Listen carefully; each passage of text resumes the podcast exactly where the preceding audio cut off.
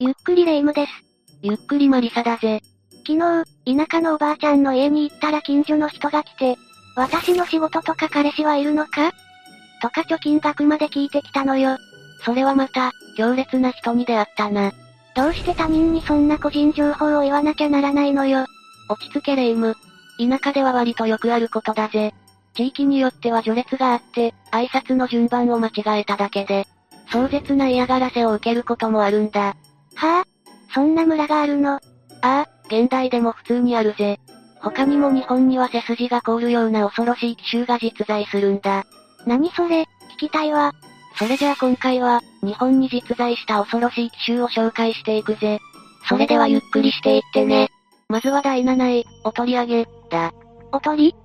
唐揚げのことかしら？なんで唐揚げが恐ろしい奇襲なんだよ。お取り上げ、は、隠し念仏、とも呼ばれていて、岩手、青森を中心に主に東北地方にある民間信仰の一つだぜ。隠し念仏は全知識を信仰していて、浄土真宗本願寺に対し不安や不信感を持った人が集まりできた宗派なんだ。いつ頃からあったの？江戸時代頃にはあったようだぜ。歴史ある宗派なのね。それならもっと広く知られていてもおかしくないのに。隠し念仏、とか、お取り上げ、なんて言葉を聞いたこともないわ。呪術的な儀式を行うため浄土真宗系本願寺教団からは異端視され、邪教、とまで言われているからな。浄土真宗の、五文章、では、信じれば無限地獄に沈む、と書かれているぜ。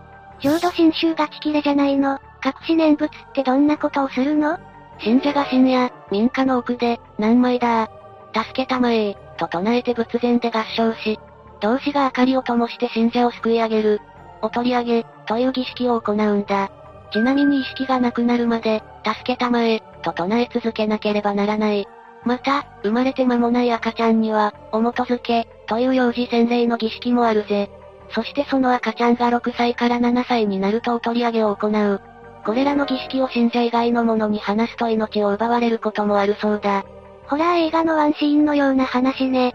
深夜にそんな合唱が聞こえてたら怖すぎる。浄土真宗は隠し念仏を邪教として扱い、江戸幕府も隠し念仏は社会秩序を乱す存在、として厳しい弾圧を行ったんだ。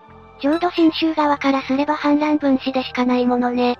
それで隠し念仏はなくなったの？隠し念仏は秘密主義を貫いていて謎に包まれている部分が多いが、現在でも地域の村社会に風習の一部として残っているようだぜ。ただ、あまりに謎が多いため1930年代に警察に危険視され、摘発を受けたこともある。深夜に失神するまで、助けたまえ、なんて叫んでいたら警察から危険視されるのも納得だわ。第6位は、仙骨、だ。仙骨というのは、沖縄の奄美諸島で明治時代から行われていた風習だ。沖縄では、新口、奄美諸島では、海藻、と呼ばれていて現在も一部でこの風習が残っている。この奇襲は亡くなってから3年から7年ほど経過した土葬された遺体の骨を酒で洗うんだ。土葬した遺体を掘り起こすって、見た目と衛生面がよろしくないんじゃ。ああ。遺体は悪臭を放ちかなり不衛生だ。それに、土葬だから遺体に皮膚や肉片がついていることも多い。それを個人と血縁関係の近い女性や長男の嫁が素手で綺麗に剥がし、専用の入れ物に収めるんだぜ。ひぃ？何のためにそんなことするのよ。地域によって理由は異なるが、骨を洗っていない死者は汚れているため神や仏の前に出てはならない。だから骨を洗って清らかな状態で神の元へ迎えるように行われているんだ。女性が酒で洗う、って言っていたけど男性は仙骨をしないの？男性は仙骨をしないぜ。仙骨の日になると遺族や個人の関係者が集まり、男性は土葬されている棺を取り出すんだ。そして女性が棺の蓋を開けて遺体を清める。一通りの作業を終えると、男性は宴会をする。女性が自分の親や子供の仙骨をする際、罪悪感を感じて泣きながら仙骨する人も多いそうだぜ。精神的にかなり辛い作業であるにもかかわらず、その作業が終わると宴会の準備と参列者の接待、宴会の片付けをしなきゃならないんだ。時代とはいえ男ども、腹立つわね。女性の負担が半端ないじゃない。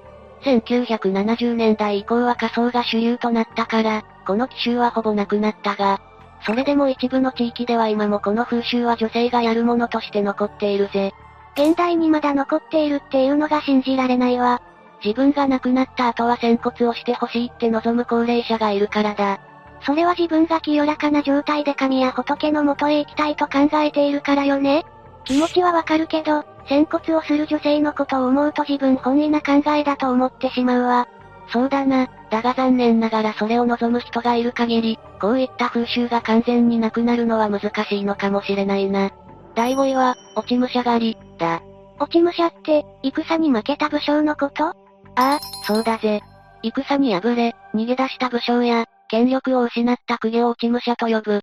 没落した公家、武家も落ち武者として扱われていたぞ。落ち武者は命を狙われていることが多いから、戦から命からがら逃げ出した後、見つからないように山奥や小さな農村でひっそりと隠れて暮らすことが多いんだ。戦に負けて支配権が変わったから、敵に見つかると命を奪われるかもしれないものね。没落した途端に近隣の町民に襲われ、失脚した武家の屋敷は即座に略奪されるんだ。ご近所の人が襲ってくるの？それなら町から早く逃げ出して、山奥で見つからないように暮らすしかないわね。山奥まで見つからないように逃げるのも大変だぜ。足利義則の時代、幕府は幕府軍が守備しない場所で村人に待ち伏せ、お中途狩り、を要請したことがあるんだ。血のりがある村人が昼夜を問わず待ち伏せし、馬や武具を奪い、抵抗すれば命を奪うこともある。絶対に逃がさないよう徹底しているわね。村人がそこまでするのは、自分たちに危害を加える人だと思っているからかしら。負けたとはいえ元は権力を持った身分の高い武士や公家だからな。そういったものが身につけている鎧兜や刀など価値の高いものを奪うため、百姓や農民が落ち武者狩りをするんだ。また、村人はただ金品を強奪する目的だけでなく、村を守るという目的もあって落ち武者狩りをしているぜ。落ち武者が村にいると治安が悪くなるの？村人が落ち武者狩りに参加する理由は二つある。一つはさっき言った金品目的。明智光秀も落ち武者狩りで命を落とした武将の一人だが、名高い武将の首を差し出せば褒美がもらえるから、懸賞金目当てで落ち武者狩りをする者も多い。効率よく稼げるのね。もう一つは自衛のためだ。戦が起これば村が襲われるから、それを警戒するためだ。損失補填って感じなのかしら。まあ、中には武士にひどい扱いを受けたとか、戦で田畑を奪われた。足軽として家族の命を奪われた者もいたはずだから恨みを持って落ち武者狩りをしていた者もいるだろう。落ち武者をかくまうふりをして毒を盛る者もいたそうだ。それは、ひどいわね。村人が盗賊みたいになってるじゃない。村の問題は村人が解決するものだという意識が強い戦国時代特有の考え方だよな。落ち武者狩りはその後、豊臣秀吉が刊行した、総武事例により消滅したぜ。よく怪談話で、落ち武者の霊が、とか言うけど、命からがら逃げた先で、助かった、と思った瞬間に村人に命を奪われたら、そりゃあ成仏もできないわよね。第4位は、夫井嫁女、だ。夫井嫁女とは、鹿児島県の一部の島で江戸時代頃に盛んに行われていた奇襲だぜ。夫井、ってどういう意味？嫁盗み、誘拐婚、という意味らしい。これは男性が女性を誘拐して強姦し、自分の嫁にしてしまうことだ。はぁ、あ、普通に犯罪じゃないの。当時は性行為をした経験のある女性は、傷物、と言われ、意味嫌われる存在だったんだ。だから女性に結婚を申し込み拒否された場合など、強姦して傷物にすれば女性はその後結婚するのが難しくなり、自分を強姦した相手と結婚するしかなくなるんだ。なんてひどいことを。当時は、結婚しない、という選択肢はなかったのでしょうしね。そうだな。ひどい話だと思うが、当時はこれも男性が結婚するための手段の一つとして認知されていたんだぜ。1959年鹿児島県串良町で、夫井嫁女をした男がいたんだ。この男は A さんという女性にプロポーズをしたが断られ、夫井嫁女の風習を利用しようとした。自分勝手な男ね。この男は捕まったの？懲役3年の判決が下ったぜ。さすがに現代ではこんなふざけた奇襲は消滅しているのよねああ、第二次世界大戦前までこの奇襲が行われていた説があるが、当然現在はこの奇襲は認められていない。女性の人権がどれだけ軽視されていたかよくわかる奇襲ね。消滅して当然だわ。第3位は、人柱、だ。人柱とは人身競技、簡単に言えば神様などへ捧げる生贄のことだぜ。橋や城など大規模な建造物を建てるときや、自然災害、敵襲により村が破壊されないよう人柱を建てる。そして人柱に選ばれた人は、生きたまま土中や水中に埋められるんだ。人柱って言葉は漫画で聞いたことがあるけど、本当にそんな残酷なことが行われていたの。ああ、日本古来からあるものだが似たような風習は世界各地でも行われているぞ。特に、城を建てる場合は土台に人を埋めることが多かったようだ。どんな人が人柱に選ばれるの？若い女性や美女が選ばれることが多いようだな。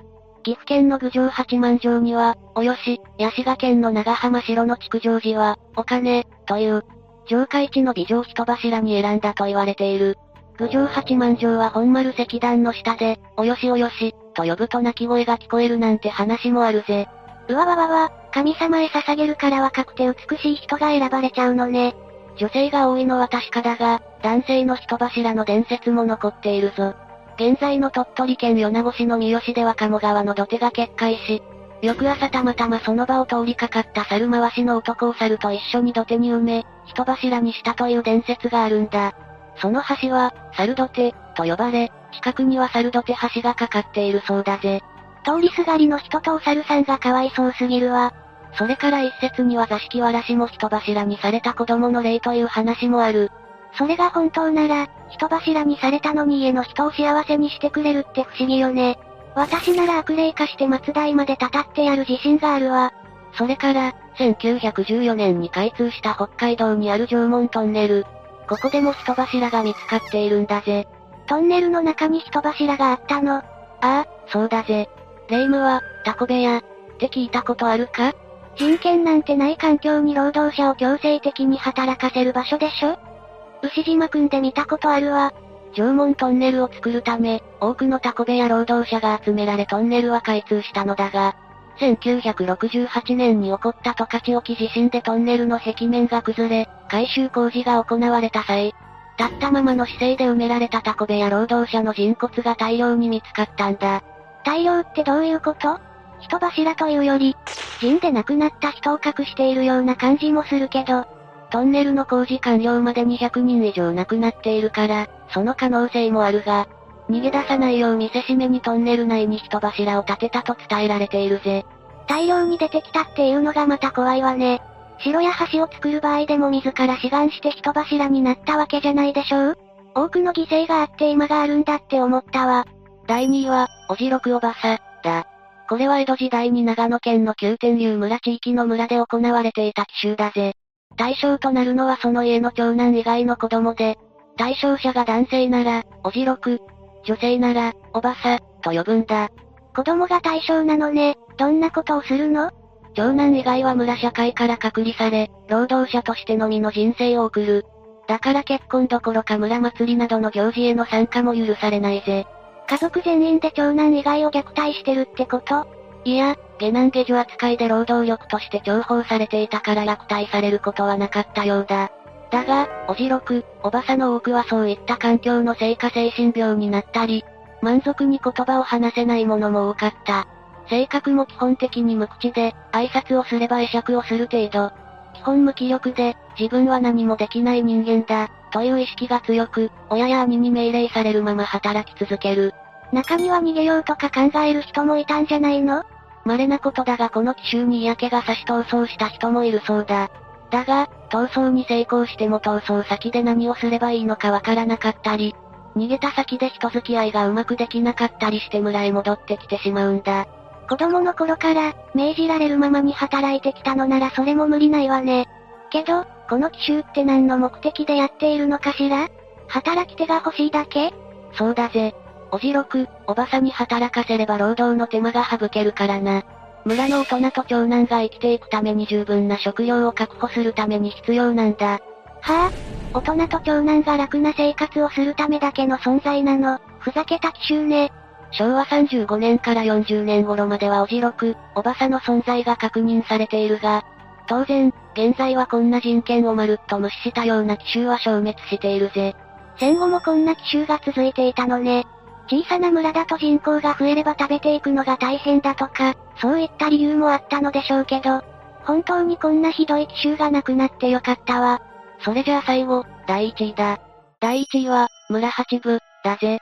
村八部は江戸時代頃にはあったとされる奇襲で、村社会で掟を破った者が対象となる。村八部は聞いたことがあるわ。壮絶な仲間外れというか、いじめよねまあ、そうだな。対象者は、村との交流をすべて遮断される。だから対象者やその家族が病気になったり、出産をする時も誰からも助けてもらえない。ただ、対象者の家が火事にあった時と対象者が亡くなった時は村人が手を貸してくれるんだ。究極に困ったらさすがに助けてくれるのね。いや、対象者が困っているから助けるわけじゃないぜ。対象者の家が火事になり、その火が燃え広がれば他の家にも火が回る。葬儀を行うのも、遺体が放置され腐敗臭や疫病が発生する原因になるからだ。自分たちが困るからという理由で手を貸すだけで、決して慈悲の心からではないのね。江戸時代ほどではないにしても、現代でも一部の村では残っているって聞いたことがあるわ。そうなんだ。この奇襲の恐ろしいところは令和の現代でもまだ残っているということだぜ。例えば、特定のゴミ捨て場の利用を禁止される。大きな声で悪口を言われる。他にも、兵庫県のある小さな集落に住む A さんの場合、会社へ行くと自分の机がない。万引きなどやってもいない罪を村や会社の人間から、認めるよう強要させられる。などがあるそうだ。ひどいわね。それも村の掟を破ったから ?A さんの場合は村で犬を飼ってはいけないという暗黙のルールが、A さんはそれを知らず犬を飼ったのが原因らしいぜ。はぁ、あ、もう、ただの言いがかりにしか聞こえないわね。